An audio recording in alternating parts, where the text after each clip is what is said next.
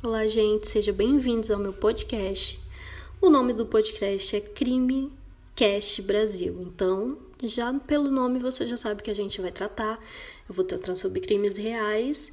E se você tem algum tipo de gatilho com esse, com esse conteúdo, é, assassinato, tortura, é, abuso sexual, eu espero que você tome cuidado ao ouvir esse podcast. E hoje, no nosso primeiro episódio, eu vou falar sobre o caso do Lucas Terra, que foi um menino de 14 anos assassinado em Salvador em 2001. Então, o Lucas Terra, ele nasceu na capital de Salvador e ele ele nasceu em outubro de 1986. Ele tinha 14 anos na época que o caso aconteceu. Ele, mora, ele morou a maior parte da vida dele no Rio de Janeiro. Segundo a mãe do Lucas, ele era um garoto muito generoso e à medida em que ele foi crescendo, ele nutriu é, um desejo especial de ajudar as pessoas.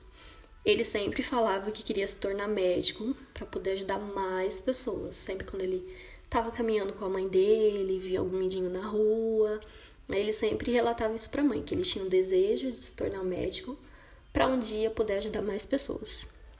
Aí nisso, o Lucas passou a visitar a comunidade de Santa Cruz e lá ele ficou conhecido como Anjo de Santa Cruz. Lembrando que o Lucas era um menino extremamente religioso e participativo na igreja, né? O Lucas então começou a fazer pregações e leituras bíblicas nessas comunidades diariamente. É, essas comunidades, gente, era uma comunidade muito carente e com alto nível de criminalidade. Mas lá é, o Lucas se tornou um anjo e, tipo, ele ia em todos os lugares e todo mundo conhecia ele e ninguém mexia com ele. O Lucas queria se tornar pastor ou bispo, então ele se contradizia aí entre virar médico ou se tornar pastor. Ele tinha esses dois desejos aí e não sabia o que, ia escolher, né? Só que em 2001, o pai do Lucas o Carlos Terra, ele decidiu que iria se mudar com o filho para a Itália, sendo a mãe dele já tinha ido para a Itália para deixar tudo organizado, né? Quando os dois chegassem lá, já, já estaria tudo certo para moradia deles. Nisso, o pai do Lucas é, aproveitou e queria passar um tempo em Salvador, que era o, o local, né? Que eles, eles todos tinham nascido e que tinham muitos amigos e familiares, ele decidiu passar uma época lá para se despedir do pessoal, porque a é, como que fala? A intenção deles era passar, era morar mesmo na Itália. Aí nisso, o, quando ele começou, eles, eles se mudaram para Salvador para passar esse período, o Lucas é, começou a frequentar a Igreja Universal do Reino de Deus, pois ele não queria ficar longe da, das atividades que ele já fazia anteriormente, né? Ele queria continuar participativo ali e continuar pregando junto com o pessoal. Aí lá ele conheceu o pastor Silvio Galiza, que tinha 21 anos, que tinha sido transferido de outra igreja, de outro templo, lá de Salvador, há pouco tempo, por problemas que nunca foram esclarecidos. O máximo que o pessoal deu de explicação foi que o pastor apresentava comportamentos inadequados e nada mais que isso. Aí, com o passar do tempo, o Silvio foi se aproximando cada vez mais do Lucas. Silvio até chegou a nomear o Lucas como seu auxiliar, cargo esse que não existia dentro da igreja. Mas ele explicou para as pessoas que esse cargo seria como um aprendizado para o Lucas, já que, é, que ele queria ser pastor futuramente, né? Aí o pessoal meio que entendeu e deixou rolar. Mas para Silvio era apenas um pretexto para ficar perto do Lucas. Então, o antigo comportamento dele, aquele comportamento estranho da outra igreja, começou a acontecer novamente, segundo as testemunhas do da, que frequentava a igreja. O homem começou a demonstrar que não queria o Lucas perto de ninguém, gente. Ele queria a atenção do garoto para si só. E é aí ele começou a controlar os passos do Lucas. Quando ele foi questionado pelo tratamento que ele dava ao Lucas, ele relatou que ele tinha que dar esse devido tratamento a ele por conta dos ensinamentos que ele estava transferindo para o garoto para ele não perder o foco em se tornar o pastor que ele queria ser no futuro, né? Aí, em fevereiro de 2001, o Lucas começou a se interessar por uma garota que também frequentava a igreja. Nisso, o Lucas ficou sabendo, gente. o Sil, desculpa, o Silvio ficou sabendo do ocorrido e proibiu o Lucas de se aproximar da menina. Aliás, ele não gostava que o Lucas se aproximasse de nenhuma menina do local, deixando bem claro seus sentimentos de posse e ciúme em cima do garoto, né? Em uma, uma certa noite, o Lucas e o Silvio, mais um garoto, ficaram até mais tarde na igreja para resolver problemas administrativos lá do templo mesmo. Após, sob a falsa preocupação de que poderia ser perigoso os meninos voltarem para casa, Silvio sugeriu que eles dormissem ali mesmo na igreja. Aí nisso, os garotos foram informados, os, ai, perdão, os pais dos garotos foram informados pelos meninos, né? Os meninos ligaram para os pais e relataram o que estava acontecendo, que estava muito tarde, que eles estavam com medo de voltar para casa e que o pastor sugeriu que eles dormissem ali mesmo. Os pais dos garotos, dos meninos, não viram problema nisso, né? Porque para eles, é, a igreja era o segundo local mais seguro depois da casa deles. Então, para eles tudo bem, eles foram dormir lá. Aí nisso, o Silvio deixou o outro garoto dormir num banco somente com travesseiro, aqueles bancos duro mesmo, gente, de igreja, de madeira. Deixou o menino dormindo lá e chamou o Lucas para ir dormir com ele junto no quarto. Só que esse convite não pegou muito bem aos olhos da igreja, né? No outro dia todo mundo ficou sabendo e a, gente não tem, não se tem informação em nenhum site, não encontrei nenhum site, nenhum local de pesquisa se nesse dia o Lucas foi molestado pelo Silvio. Não, a gente não tem informação disso. Mas só a situação já foi suficiente para causar comoção entre os membros da, da igreja, né? Que decidiram afastar o Silvio para evitar fofocas, né, no ambiente religioso ali deles e para poupar uma repercussão desnecessária que poderia manchar a imagem lá do templo deles.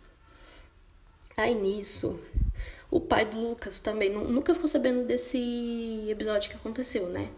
Dele ter convidado o filho para dormir com ele na mesma cama. Aí Silvio, mas aí Silvio foi transferido, mas mesmo assim ele continuou frequentando a igreja como um fiel qualquer. Por que, que ele fez isso? Porque como fiel qualquer, nem ninguém poderia impedir ele de entrar na igreja, né? Então ele poderia ir lá, sentar, assistir o culto, mas ele não tirava os olhos do garoto. Do garoto do Lucas. Aí no dia 21 de março de 2001, após um culto, Lucas conversava lá do lado de fora, com o pessoal, com os amigos dele, com então, até então namorada, né? Que ele conseguiu namorar a menina lá. Ele estava conversando com eles. Aí o Silvio se aproximou e chamou o Lucas. Aí nisso o Lucas saiu, foi conversar com o Silvio. E depois o Lucas voltou, se despediu dos amigos e falou que ia sair com o Silvio.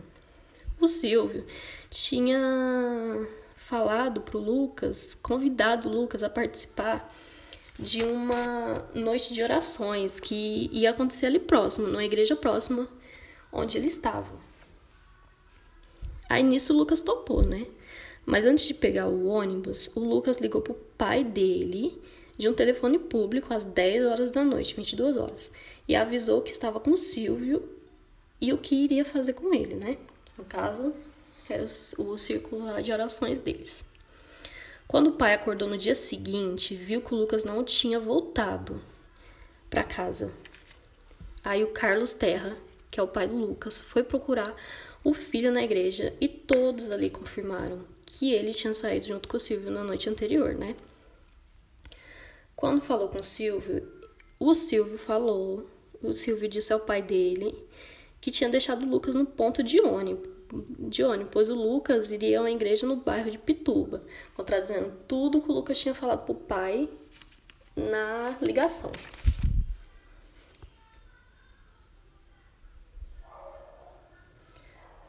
Só que ninguém viu Lucas naquele lugar e nem em outro perto. Aí no dia 23 de março de 2001, um corpo totalmente carbonizado foi encontrado em um terreno baldio. E esse corpo era de Lucas. Ele foi identificado por uma mecha de cabelo que acharam, identificaram o corpo que é que vinha ser do, terra, do Lucas Terra, né? Ele estava no terreno baldio, dentro de um caixote, um local bem afastado da região ali. O laudo médico revelou que houve tentativa de asfixia no garoto antes que ele fosse incendiado vivo. Isso, ele colocou fogo nele vivo ainda. Foi impossível determinar se houve abuso sexual ou não pelo estado que se encontrava o corpo do Lucas, totalmente carbonizado.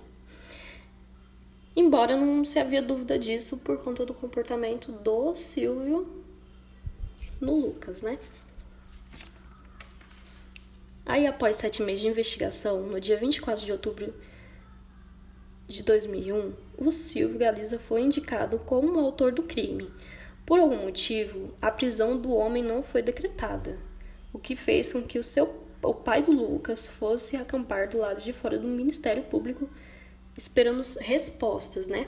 Aí nisso foram falar com Silvio e ele, e ele relatou que o Lucas poderia ter sido morto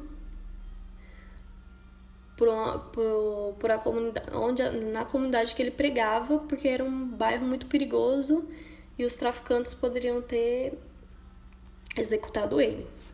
Só que foram conversar com o pessoal de lá e eles relataram que nunca ninguém colocaria a mão no menino, porque todo mundo ele era querido por toda a comunidade.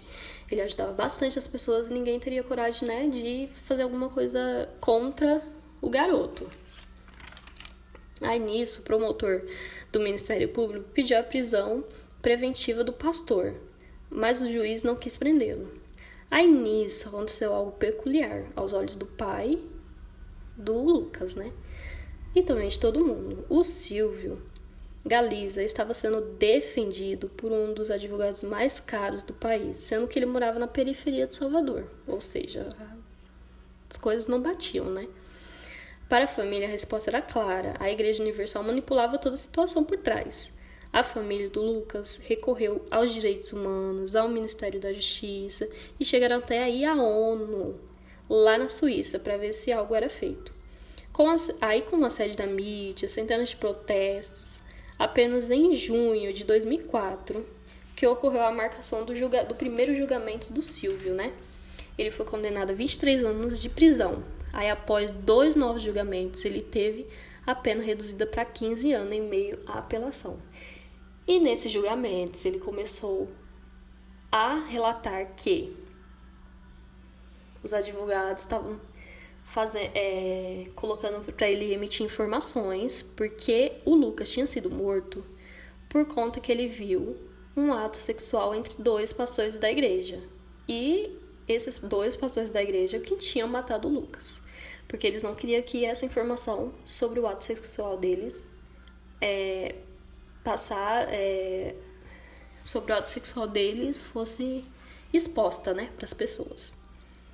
Aí nisso eles foram atrás dos dois pastores, só que os dois pastores desmentiram, falaram que não tinha, tinha nada a ver com isso e tal. Eu não, gente, eu não sei, se, eu não tenho informação se, se eles foram julgados, mas eu acho que eles foram julgados, mas não foram condenados por falta de provas. Aí nisso, em dezembro de 2008, quatro anos e seis meses após a sentença, os advogados de Silvio conseguiram sua transferência para o regime semiaberto. Aí, depois do regime semiaberto, em julho de 2012, ele foi solto. O pai de Lucas gastou todos os seus recursos financeiros todos os seus dias de vida para que a justiça fosse feita. Ele chegou até, gente, a cursar direito para entender melhor como que acontecia, né? Os meandros lá do processo. E nisso ele ficou muito decepcionado com o curso, ele largou o curso no último semestre porque ele encontrava falhas na, nas leis, né?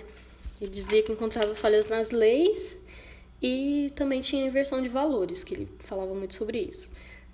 Aí o Carlos, o pai do Lucas, ele faleceu em fevereiro de 2019 e durante sua empreitada, por um mínimo de justiça que ele não se sentiu satisfeito, né, com o que aconteceu, ele deixou para trás uma obra que foi um livro sobre o caso intitulado Lucas Terra traído, Lucas Terra traído pela obediência, que foi um livro é, relatando sobre o caso, sobre tudo que aconteceu. E a mãe dele, Marion Terra, está aí até hoje, né, tentando ter um mínimo de justiça. Ela até hoje fala que não vai desistir até terminar totalmente, ver se esses dois pastores estão envolvidos. Eu não falei o nome deles aqui porque eles vão ser julgados novamente. Eles, eles vão para júri popular. Isso foi decidido 18 anos após o caso, que foi em outubro de 2019. Eles decidiram novamente é, fazer um júri para eles, então não saiu ainda esse júri. Eu não achei nenhuma informação na internet que, em nenhum lugar também, que possa dizer se já foi feito esse júri ou não, mas eu, eu acho que não ainda, senão já teriam dado notícia, né? E esse julgamento ainda não aconteceu, então eu não vou falar aqui o nome deles, porque, né, talvez eles sejam absolvidos novamente, então não, não daremos a cara tapa aqui. E é isso, gente. A história, a Marião tá aí, a mãe do Lucas, ela luta até hoje por justiça, ela não desistiu. Ela quer continuar o legado do pai do, do Lucas e a gente espera que ela tenha, consiga ter justiça para poder viver em paz, né? Então, gente, é, obrigado a todos que ouviram até aqui. Espero que vocês tenham gostado do podcast.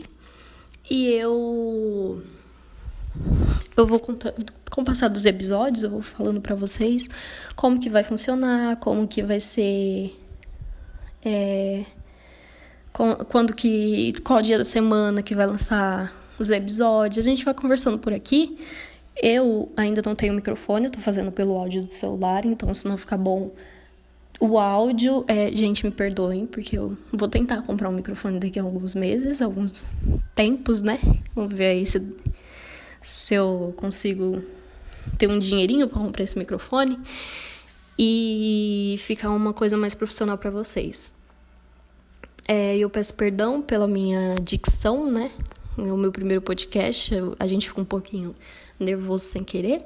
É, e eu vou deixar, eu vou deixar o Instagram aqui na descrição do episódio, o Instagram do Crimecast Brasil. Se vocês tiverem sugestões de casos, pode me contar lá. Ou se você tem uma crítica, é, um feedback para me dar, vocês podem ir lá e mandar mensagem para mim, eu vou olhar todas, tá bom? Prometo que eu vou olhar todas, vou responder todo mundo. E, gente, muito obrigada e até a próxima.